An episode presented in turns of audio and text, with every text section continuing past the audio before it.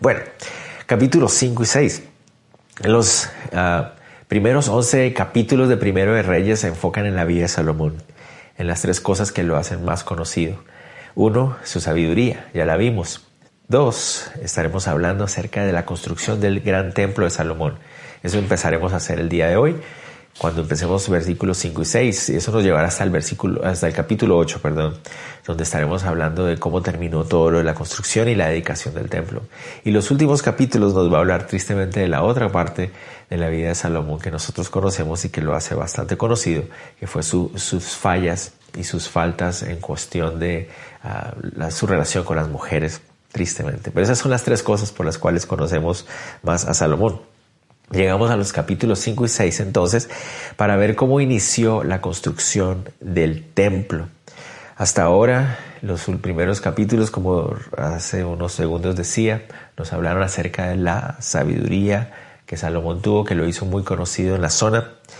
Y llegamos a un punto que pareciera ser que nos lleva un poco atrás en la cronología. A lo que quiero referirme es que eh, lo que vemos en el capítulo 5 muy probablemente sucedió en el mismo año en que Salomón fue nombrado rey. Y, ahorita como él está empezando a hablar de eh, toda la cronología de la construcción del templo, nos lleva un poco atrás al momento en que Salomón es nombrado rey. Entonces, eso para que lo tengamos en cuenta. Y por eso, de hecho, es muy importante estos ah, capítulos porque nos ayudan a tener en cuenta la cronología de los eventos de la Biblia y nos otra vez nos confirma ah, que lo que la Biblia nos muestra, lo que la Biblia nos cuenta es verdad, sucedió. Es historia real y se puede corroborar en los libros de historia. Entonces, empecemos. Leamos versículos del 1 al 6. Dice, Hiram, rey de Tiro, envió también sus siervos a Salomón, luego que oyó que lo habían ungido por rey en lugar de su padre, porque Hiram siempre había amado a David. Entonces Salomón envió a decir a Hiram, tú sabes que mi padre David no pudo edificar casa al nombre de Jehová su Dios por las guerras que le rodearon hasta que Jehová puso sus enemigos, sus enemigos bajo las plantas de sus pies.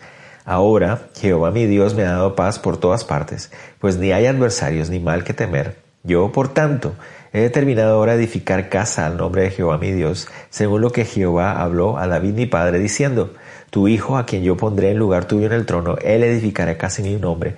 Manda pues ahora que me corten cedros del Líbano, y mis siervos estarán con los tuyos, y yo te daré por tus siervos el salario que tú dijeres, porque tú sabes bien que ninguno hay entre nosotros que sepa labrar madera como los sidonios. Ok, entonces, vemos aquí... a que Hiram, el rey del el puerto de Tiro, una de las ah, ciudades y de los puertos más importantes de la zona, muy muy buen amigo de David, ya lo habíamos visto antes eh, en la historia, ah, le envía a Salomón eh, un saludo, una felicitación por haber sido nombrado rey.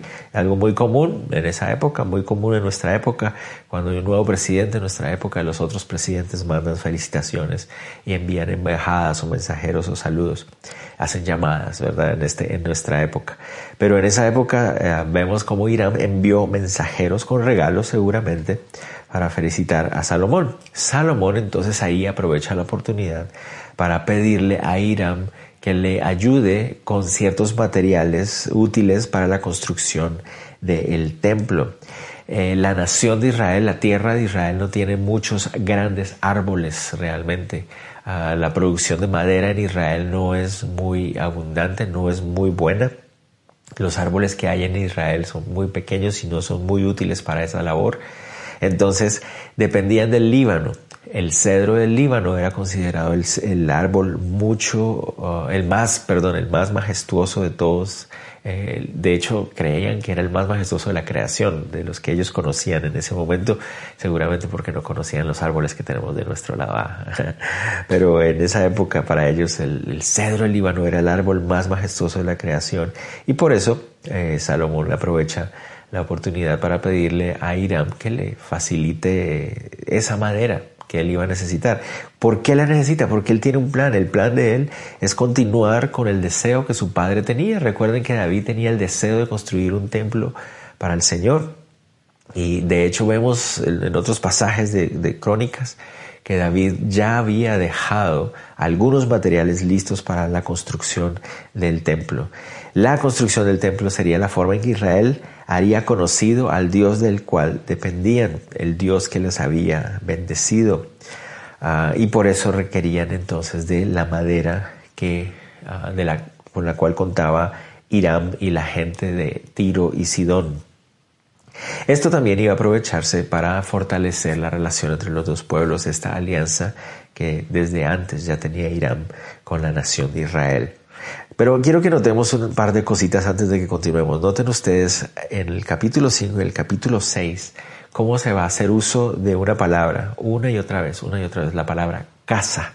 Van a notar ustedes varias veces que se habla de casa. Si lo vemos en el verso 3 dice, tú sabes que mi padre David no pudo edificar casa al nombre de Jehová. Entonces, ¿por qué es importante? Porque la palabra casa literalmente ahí se refiere a un lugar de habitación.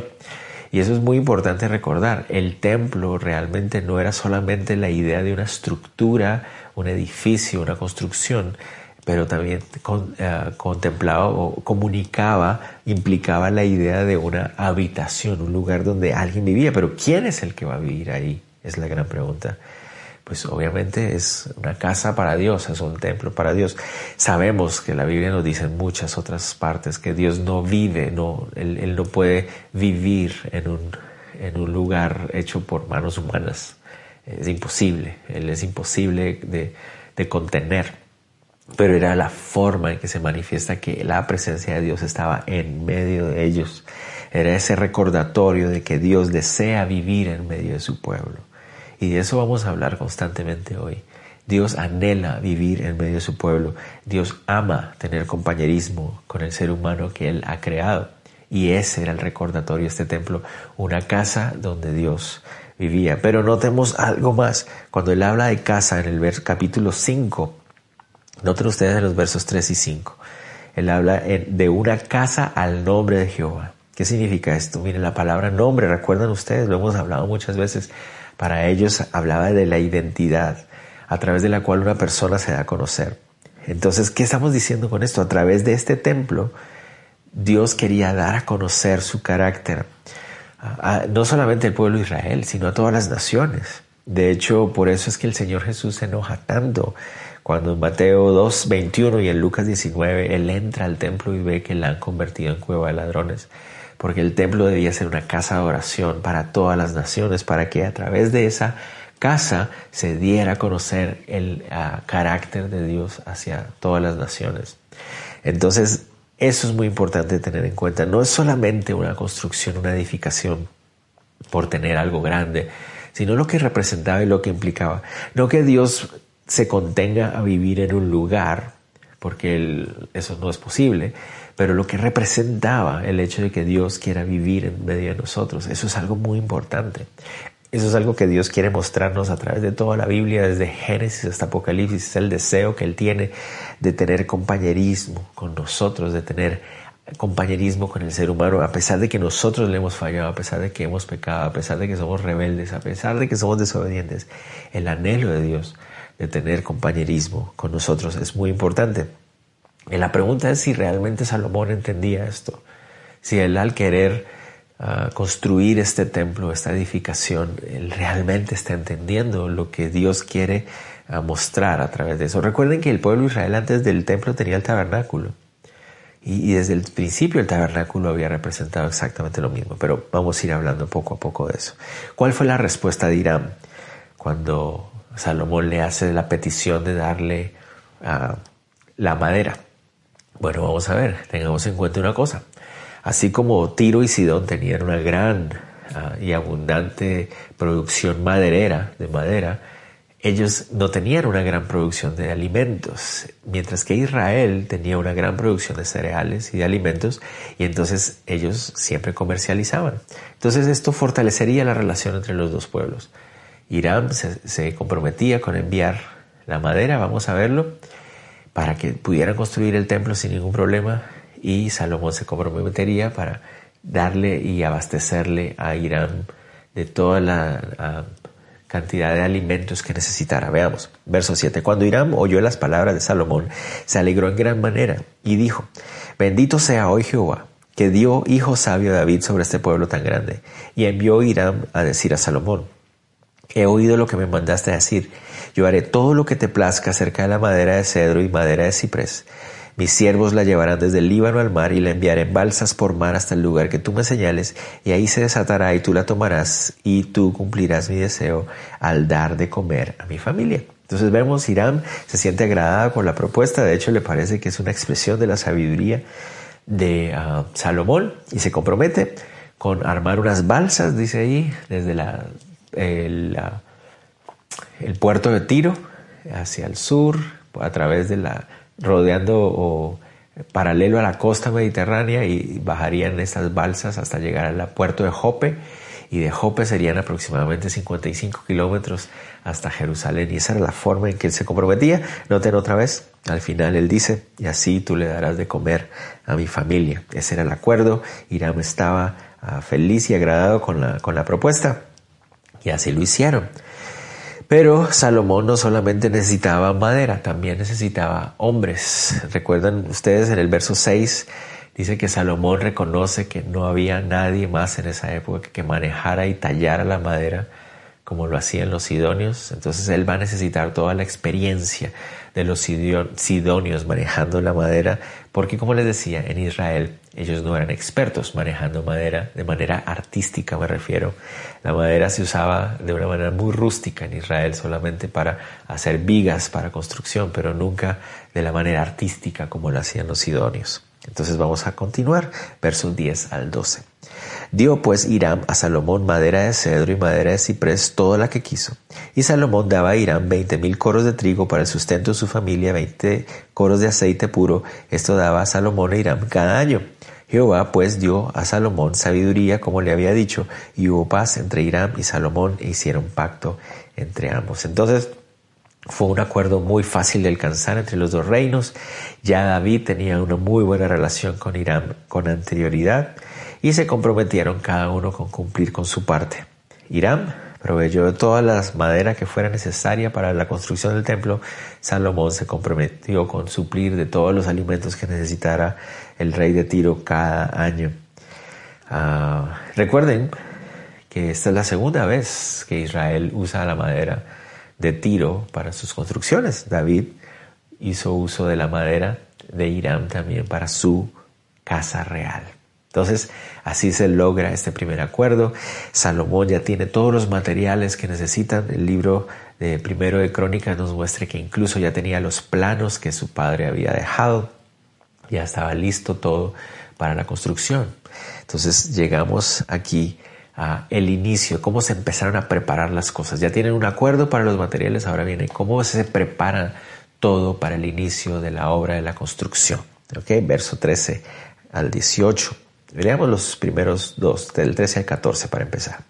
Y el rey Salomón decretó leva en todo Israel, y la leva fue de treinta mil hombres, los cuales enviaba al Líbano diez mil en diez mil cada mes por turno, viendo así viniendo hasta así a estar un mes en el Líbano y dos meses en sus casas, y Adoniram estaba encargado de aquella leva. Nos encontramos con la palabra leva aquí. La palabra leva literalmente se refiere a trabajos obligados y aparentemente se refiere a la idea de que Salomón le impuso a los pueblos cananeos que vivían en la tierra de Israel eh, la necesidad de trabajar en lugar de pagar impuestos. Tenían que trabajar para el transporte y el corte de toda esta madera y la preparación de los ah, materiales para el templo. Hay una gran discusión entre algunos comentaristas acerca si se refiere a solo los cananeos que estaban bajo el dominio de Israel de Salomón o si se refiere a también hombres de la nación de Israel. La verdad es que no se sabe, pero se cree que estamos hablando de extranjeros o de cananeos porque era a ellos a los que se les imponía esta clase de impuestos de trabajos obligatorios. Pero pues no lo podemos saber con seguridad. Pero vemos aquí 30.000 hombres disponibles para esta tarea, ah, divididos o separados en turnos de 10.000 cada uno, tres turnos de 10.000 cada uno, de manera que pasaban un mes trabajando en el Líbano y dos meses en casa, un mes trabajando en el Líbano, dos meses en casa. De esa manera se iban rotando los turnos. Pero había más hombres. Versos 15 dice 16. Tenía también Salomón setenta mil que llevaban las cargas y ochenta mil cortadores en el monte. Aquí pareciera ser que se refiere a los mismos sidonios, a los de Tiro y Sidón, que son los expertos cortadores de madera, 150 mil en total, y dice que ellos estaban bajo el mando o la dirección de judíos, de israelitas. Verso 16. Sin los principales oficiales de Salomón que estaban bajo sobre la obra, perdón, 3.300, los cuales tenían a cargo el pueblo que hacía la obra. 3.300 oficiales del reino de Salomón estaban encargados de ver que se cortara la madera necesaria, del tamaño necesario, que se enviara al lugar y correcto, coordinaban toda la logística. Debió, hacer, debió haber sido una de las logísticas más grandes que la nación de Israel haya visto. Recuerden, ellos no tienen grandes construcciones. Para los israelitas, eh, ellos lo máximo que habían tenido era su tabernáculo y, de hecho ninguno de los de esa generación había visto el tabernáculo hasta ahora en pie. Eh, o lo habían visto en partes, nunca en funcionamiento. Habían escuchado de él, habían leído acerca de él, pero no habían visto el tabernáculo en pie. Entonces estos israelitas no son un pueblo muy caracterizado por grandes construcciones y esta es la primera vez que se tienen que enfrentar a una tarea de gran, gran ah, coordinación y gran logística. Muchos hombres, noten ustedes por un lado 30 mil que iban de parte de los israelitas, otros 150 mil trabajando, cortando y transportando la madera. Un trabajo bastante grande. 3.300 oficiales de Salomón coordinando que la tarea se hiciera bien. Pero no solamente madera necesitaban. Salomón también mandó a traer piedras, versos 17 y 18. Y mandó el rey que trajesen piedras grandes, piedras costosas para los cimientos de la casa y piedras labradas. Y los albañiles de Salomón y los de Hiram y los hombres de Jebal cortaron, prepararon la madera y la cantería para labrar la casa. Bueno, el templo no era hecho de madera. El templo, la estructura del templo era hecha de piedra. Y en eso Israel sí tiene suficiente ah, recursos. Eh, hay piedra caliza en Israel, hay en todos lados. De hecho, las excavaciones y los descubrimientos han encontrado que cerca de donde está el templo o donde estaba el templo, donde está ahí el monte del templo, hay yacimientos o lo que vemos aquí, canteras de piedra gigantes. Ahí, de, ahí los yacimientos de esas piedras están ahí cerquita del lugar donde el templo estaba. Entonces se cree que de ahí se obtuvieron todas estas piedras. Entonces habían hombres ah, expertos en madera, y la madera vamos a ver para qué es más adelante. Ah, habían hombres expertos en el manejo de las piedras, de cortar las piedras y tallarlas también. Y van a haber hombres también expertos en la orfebrería, en el manejo del metal. Hay una gran cantidad de personas involucradas. Entonces, el templo de Jerusalén se iba a convertir en una en la más grande de todas las obras arquitectónicas de ingeniería y arte que Israel hubiera visto hasta ese momento. Era algo increíble, algo nunca antes pensado para el pueblo de Israel. Algo que llama la atención es que para la construcción del templo de, Salomón fue necesaria la ayuda no solamente de hombres israelitas, sino que también vemos el involucramiento de hombres cananeos y, de hombres fenicios que fueron parte de la tarea. Eso es algo que a veces como que pasamos por encima. O sea, no solamente fueron los judíos, sino también un montón de gentiles los que estuvieron involucrados. De hecho, se cree que ah, no solamente, la no solamente el templo de, Jerusalén de Salomón fue la más grande estructura que hayan construido los israelitas, sino que además de eso era una estructura con mucha influencia eh, gentil, por, porque se hizo uso del arte y del oficio de estos pueblos que no eran israelitas. Muy interesante para el templo. Pero vamos a ir poco a poco. Entonces ya leímos el capítulo 5 donde todo se alista todo se prepara para la construcción. Y llegamos al capítulo 6. En el capítulo 6 se narra la construcción del templo. Y yo quisiera que tengamos en cuenta algo que en la forma en que está escrita va a ser muy difícil para nosotros explicar con palabras eh, cómo se dieron las cosas porque es necesario ser mucho, mucho más visuales y tal vez con ayudas visuales podríamos hacerlo más claro. Pero vamos a enfocarnos tal vez en las cosas más llamativas de esta narración. Si a algunos de ustedes les encanta la construcción y pueden hacer las medidas y todo eso, tal vez lo van a disfrutar mucho más. Pero leámoslo para que veamos que está claro, pero nos vamos a enfocar, digamos, en las cosas más llamativas que, nos encontramos en este, en este texto. Vamos a leer los primeros 10 versículos del capítulo 6 para ver cómo se dio la construcción del templo. En el año 480 después de, los hijos, de que los hijos de Israel salieron de Egipto, el cuarto año del principio del reino de Salomón sobre Israel, en el mes de Sif, que es el mes segundo, comenzó él a edificar la casa de Jehová. La casa que el rey Salomón edificó a Jehová tenía 60 codos de largo y 20 de ancho y 30 codos de alto. Y el pórtico delante del templo de la casa, noten ustedes la repetición de la palabra casa, tenía 20 codos de largo a lo ancho de la casa y el ancho delante de la casa era de 10 codos. E hizo a la casa ventanas anchas por dentro y estrechas por fuera. Edificó también junto al muro de la casa aposentos alrededor contra las paredes de la casa alrededor del templo y del lugar santísimo, e hizo cámaras laterales alrededor. El aposento de abajo era de cinco codos de ancho, el de en medio de seis codos de ancho y el tercero de siete codos de ancho, porque por fuera había hecho disminuciones a la casa alrededor para no empotrar las vigas en las paredes de la casa. Y cuando se edificó la casa, la fabricaron de piedras que traían ya acabadas, de tal manera que cuando la edificaban ni martillos ni hachas se oyeron en la casa, ni ningún otro instrumento de hierro la puerta del aposento que en medio estaba al lado derecho de la casa y se subía por una escalera de caracol al de en medio y del aposento de en medio al tercero. Labró pues la casa, la terminó y la cubrió con artesonados de cedro. Edificó asimismo el aposento alrededor de toda la casa de altura de cinco codos, el cual se apoyaba en la casa con maderas de cedro. Ok.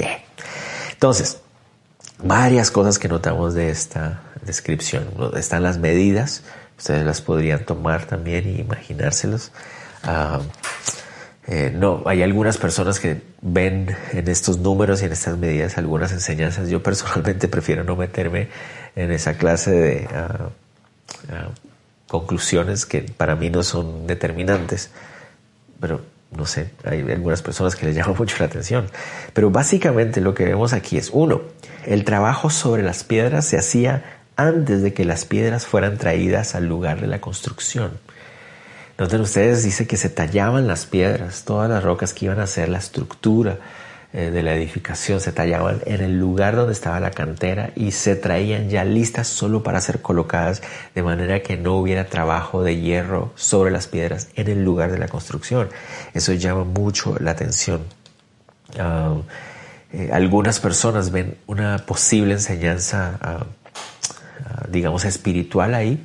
Eh, algunas personas piensan, esta es una muestra de cómo se levanta la iglesia de Dios, la, casa, el templo de Dios, el hogar, el templo de la familia de Dios, el templo, porque la Biblia nos dice en Primera de Pedro que somos la edificación de Dios y somos como piedras vivas y que, y que así como se levanta en silencio, que la, que la construcción y la edificación de la iglesia de Dios es muy silenciosa. Puede ser, puede ser tal vez una, una linda... enseñanza y tal vez no, no estoy seguro de que ese sea el propósito del, del, texto, pero es muy interesante. Pero quiero que notemos también, hay dos grandes etapas de construcción y cada una de esas dos etapas se divide en dos partes. La primera de ellas hace referencia al muro exterior, que es lo que nosotros llamaríamos los atrios, y, y dentro de la construcción de ese muro exterior hay una segunda parte que son los aposentos o habitaciones dentro del muro que eso antes no lo había en el tabernáculo. Y la otra etapa de la construcción es la edificación interior, que es el templo en sí, donde está eh, una separación también interna, que es el lugar santísimo y el lugar santo. Entonces así es como lo ah, dispusieron y lo hicieron de acuerdo a los planos que David le había dejado a Salomón. Era un trabajo bien coordinado para que las piedras encajaran perfectamente. Se sabe que no había eh, utilización de mezcla o cemento para mantener las piezas unidas. Las piedras estaban perfectamente hechas para que encajaran perfectamente, se mantuvieran. Era un trabajo magnífico de ingeniería y de arte al mismo tiempo. Entonces Salomón estaba feliz construyendo su, su templo, el templo que él quería construir para honrar a su padre y para honrar al Señor lo estaba levantando. Eh, seguramente el pueblo de Dios estaba supremamente asombrado. Irán está agradado de ser parte de eso. Pero ¿y qué piensa Dios de todo esto? ¿Qué piensa Dios de la construcción de este templo? ¿Será que Él está de acuerdo? Veamos. Verso del 11 al 13. Y vino palabra de Jehová a Salomón diciendo, con relación a esta casa que tú edificas, si anduvieres en mis estatutos e hicieres mis decretos y guardares todos mis mandamientos andando en ellos, yo cumpliré contigo mi palabra que hablé David tu padre, y habitaré en ella en medio de los hijos de Israel, y no dejaré a mi pueblo Israel. Esas son las palabras del Señor. Pero yo quiero que notemos algo muy interesante. Dice, noten ustedes esto, verso 12, con relación a esta casa que tú edificas. Esas son las palabras del Señor. Eso pareciera indicar que eh, no es el Señor el que dice, yo quiero que tú hagas esto. el Salomón lo estaba haciendo, pero el Señor dice, mira, más que una casa, más que una edificación, yo ya hablé con tu padre David de esto, más que un templo, lo que yo más anhelo es ah, una relación con ustedes. Lo que más anhelo es su obediencia. Es muy claro que Dios no necesita edificaciones humanas. El enfoque de Dios siempre ha sido otro. Había un tabernáculo, Él lo había mandado a hacer, pero vamos a hablar de qué significaba ese tabernáculo un poco más adelante. Aquí el Señor le está diciendo, mira Salomón, acerca de este templo que tú estás haciendo, yo quiero que sepas una cosa. A mí no me interesa tanto el templo, a mí no me interesa tanto la edificación, a mí no me interesa tanto las piedras que estás usando, a mí lo que más me interesa es tu obediencia. Eso es lo que más él anhela, la obediencia de él, la obediencia del pueblo. Y esto no es nada raro, no era nada extraño, no era nada nuevo, no era nada diferente. Es lo mismo que el Señor les ha estado diciendo a ellos desde el principio. Desde el inicio de la fundación de la nación, el Señor les ha dicho una y otra vez, yo lo que quiero es tener una relación con ustedes. Tener una relación de amor donde ustedes reconocen quién soy yo, siguen mis mandamientos. Yo soy para ustedes un Dios que los cuide, los ama y los, los va a proteger. Siempre fue así. Dios quiere que Salomón entienda, mira, está bien, qué bueno que quieras hacer este templo, pero recuerda, más importante que el templo es nuestra relación. Si ustedes guardan mis mandamientos, yo voy a morar con ustedes. Yo voy a estar ahí entre ustedes. Eso es muy interesante. La relación de amor entre Dios y su pueblo, eso era lo más importante. La relación de amor de un pueblo que entiende quién es Dios y no tanto un templo. Salomón tenía que entender que más allá de una construcción religiosa, la idea del templo es enfatizar en el compañerismo entre Dios y los hombres. Para eso está un tabernáculo en la tierra, para mostrar cómo Dios quiere relacionarse con los hombres. Así que, mis hermanos, igual, para nosotros hoy, no importa de qué tamaño es la iglesia, el edificio en el que nos reunamos, cuán grande es nuestra Biblia, cuán alto cantamos nuestras canciones. Si nosotros no obedecemos al Señor y no guardamos sus palabras, no guardamos sus mandamientos, no hablamos con Él, no nos relacionamos con Él, entonces realmente no sirve de nada todo lo demás. Tenemos que tenerlo en cuenta. Versículos 14 hasta el final es donde vemos tal vez lo más llamativo de toda esta narración. Y les pido que tengan paciencia, vamos a leer juntos esta sección porque aquí es donde más nos llama la atención las palabras y los textos que se usan aquí. Dice, así pues, Salomón labró la casa y la terminó. ¿Eso qué quiere decir? Cuando él escuchó cómo Dios se mostró a él y le dijo acerca de, mira, cuida tu relación conmigo, yo voy a morar entre ustedes, entonces Salomón se animó y continuó con la obra hasta terminarla. Pero miren cómo la terminó. Verso 15. Cubrió las paredes de la casa con tablas de cedro, revistiéndola de madera por dentro, desde el suelo de la casa hasta las vigas de la techumbre. Cubrió también el pavimento con madera de ciprés. Asimismo hizo al final de la casa un edificio de veinte codos de tablas de cedro desde el suelo hasta lo más alto. Así hizo en la casa un aposento, que es el lugar santísimo. La casa, esto es, el templo de adelante, tenía cuarenta codos. Y la casa estaba cubierta de cedro por dentro y tenía entalladuras de calabazas silvestres y de botones de flores. Todo era cedro, ninguna piedra se veía y adornó el lugar santísimo por dentro en medio de la casa para poner allí el arca del pacto de Jehová. El lugar santísimo estaba en la parte de adentro, el cual tenía veinte codos de largo, veinte de ancho y veinte de altura, y lo cubrió de oro purísimo. Asimismo cubrió de oro el altar de cedro. de madera, de manera que Salomón cubrió de oro puro la casa por dentro y cerró la entrada del santuario con cadenas de oro y lo cubrió de oro. Cubrió pues de oro toda la casa de arriba abajo y asimismo cubrió de oro todo el altar que estaba enfrente al lugar santísimo. E hizo también en el lugar santísimo dos querubines de madera de olivo, cada uno de diez codos de altura.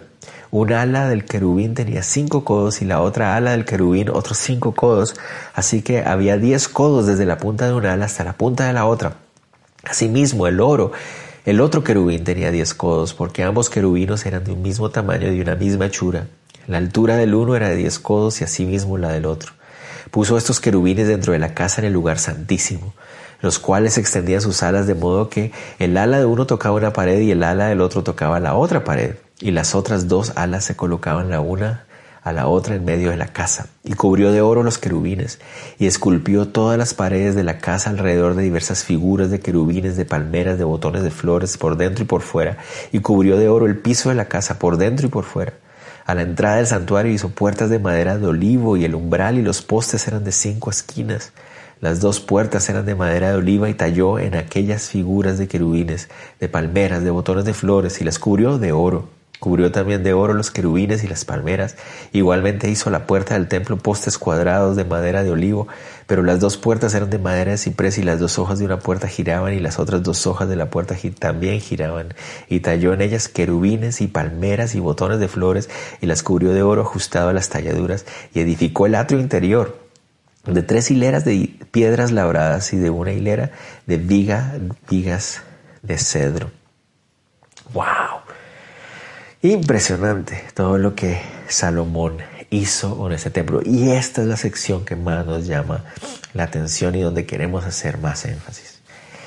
Uno de los factores que hacían del tabernáculo de reunión algo muy especial, es decir, el tabernáculo que Dios le había dado a Moisés en el monte Sinaí, era que Moisés lo había hecho de acuerdo a todo lo que Dios le había dicho. De hecho, la Biblia nos dice en Hebreos que él lo hizo a, semejanza del tabernáculo celestial. Moisés hizo todo exactamente como Moisés le había indicado. El templo es diferente. El templo guarda las mismas proporciones del tabernáculo, es decir, en general es la misma, el mismo modelo. Se guarda la estructura de una casa interior donde hay un lugar santo, un lugar santísimo y hay unos atrios alrededor, tal cual como en el tabernáculo. Pero todos los adornos que hay dentro del templo son hechos y creados por Salomón. Él en su deseo, en su deseo de honrar a Dios, empieza a involucrar oro, adornos y toda esta cantidad de cosas. ¿Para qué era la madera? Todo el templo se había construido con las piedras, la piedra caliza, se había tallado, se había organizado, se había puesto, la estructura se, se había realizado con piedra, pero todo este cedro súper costoso y súper eh, famoso traído del Líbano fue usado para cubrir las piedras por dentro, de manera que no se podía ver piedra en la parte de dentro. Todo estaba cubierto con la madera de cedro. Y además de eso estaba cubierto con oro tallado también, las maderas talladas y el oro repujado y era una obra impresionante. Se pueden imaginar ustedes entrar en esta casa y era totalmente dorada los adornos, la madera que se había usado, ¿verdad? Pero eso, todo esto fue algo que Salomón quiso hacer. Porque claro, él vivía en la época dorada de la nación, era cuando tenían mayor abundancia. Y entonces él, quiso, eh, tal vez en su corazón, él quería honrar a Dios con todos estos bienes y quería meterle lujo y tantas cosas. Y el templo quedó maravilloso, era espectacular. Ah, todos los adornos del cedro, de ciprés, ah, adornos hechos de oro, eh, eh, la utilización de madera de, olivo, notan esos dos grandes querubines, cada vez que el sumo sacerdote entraba al lugar santísimo, habían dos grandes querubines en la pared del fondo, tocando las alas los unos de los otros y él podía verlos de frente, de hechos de madera de olivo, cubiertos con oro, Mando tallar imágenes de querubines, palmeras, flores en las paredes del templo, del lugar santo, del lugar santísimo. Era una, eh, un esplendor, era una gran manifestación de la obra artística de los hombres para querer honrar a Dios. Era eh, una obra grandísima, ingeniería, arquitectura para la época. Era una expresión de arte impresionante. Pero recuerden, hablando de ese tabernáculo que era el original que Dios le había dado a Moisés, una de las cosas que lo hacían más especial es que no era nada llamativo. El tabernáculo de hecho se veía ah, bastante sencillo. Es cierto, por dentro los muebles y, lo que estaba dentro era de oro, cierto. Pero finalmente si nos damos a cuenta, si nos damos cuenta, perdón, era todo aquello que representaba al Señor Jesús y su obra lo que era de oro. El arca del pacto, el, uh, altar de incienso, la mesa de los panes, el, el candelabro. Pero aparte de eso, todo lo demás era hecho con telas. Era con telas y de hecho había telas de tejones y, y cosas así.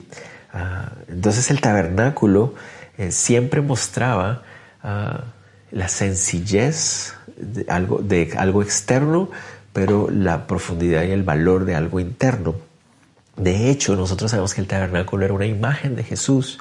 En, Juan capítulo 1, versículo 14 dice la Biblia, y la palabra se hizo carne e hizo tabernáculo entre nosotros, y vimos su gloria, la gloria que corresponde al Eugenito del Padre lleno de gracia y verdad, refiriéndose a la vida del Cristo Jesús mismo, nuestro Señor. Cuando vino a la tierra, era un ser humano como cualquiera de nosotros, pero era Dios al mismo tiempo. Y entonces el tabernáculo nos representa, nos hablaba acerca de Cristo Jesús morando entre nosotros, exteriormente normal, nada llamativo como cualquiera de nosotros, pero era Dios mismo en su interior, la majestad, la grandeza de Dios en él mismo. Era Dios hecho hombre, pero no lleno de gloria humana, sino para mostrarnos a través de la debilidad humana la gloria de Dios. Entonces, ven, ese era el, el propósito del tabernáculo. Entonces, tenemos que recordar, no hay forma de que a través de materiales terrenales nosotros podamos darle honor a la gloria eterna de Dios. No hay posibilidad, eso no lo podemos hacer. Entonces nos hace llamar, nos llama la atención. Si este templo de Salomón realmente manifestaba mucho más la gloria humana, tal vez con un buen deseo, con una buena intención. Vemos que Dios dice, ok Salomón, mire, este es el templo que tú estás construyendo y yo voy a vivir y morar en ustedes, pero no es por el templo, es por nuestra relación, es porque ustedes guarden mi palabra, es porque ustedes guarden mis mandamientos. Para Dios no era lo más importante el templo, pero para Salomón el templo era una forma de manifestar la gloria que ellos tenían en ese momento y como le digo, tal vez con una buena intención, pero tal vez no era lo que reflejaba el Señor. Algo que nosotros a veces tal vez pasamos por alto es que el libro de Primero de Reyes empieza con la construcción del templo y Segundo de Reyes termina con la destrucción de este mismo templo. Notamos otra vez, no es el templo lo más importante. Pero los judíos empezaron a poner sus ojos ahí. ¿Qué es lo más importante entonces? Bueno, esto es lo más importante. Notan ustedes, el lugar santísimo está en forma de cubo perfecto. Dice que era 20 codos de largo, 20 codos de ancho, 20 codos de altura, un cubo perfecto. ¿Y qué nos recuerda eso? No sé si a ustedes les recuerda eso. Les recuerda algo que está en Apocalipsis. En Apocalipsis nos habla acerca de la nueva Jerusalén. Y la nueva Jerusalén dice la Biblia que también es un cubo perfecto.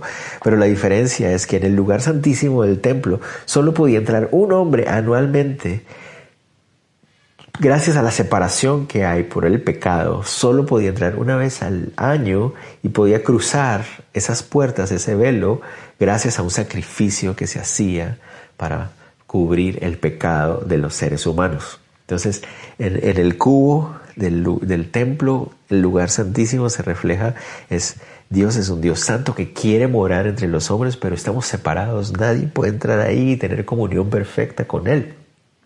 Pero en la Nueva Jerusalén es diferente.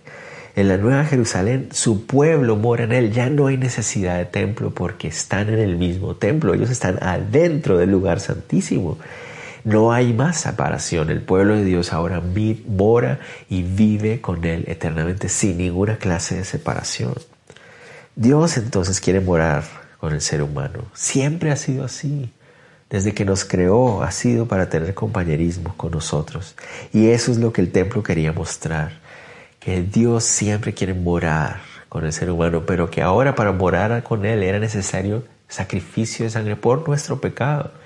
Nuestro pecado tiene como paga la muerte y la muerte era necesaria para la redención de pecados y sin esa redención no podíamos morar Él quiere morar con Él, está ahí en medio de nosotros, nos busca, nos anhela, se acerca, pero nosotros no podemos entrar porque somos pecadores, era necesario el sacrificio. Entonces Cristo Jesús es el sacrificio perfecto para que ahora podamos estar en ese cubo, en esa presencia perfecta de Dios sin separación.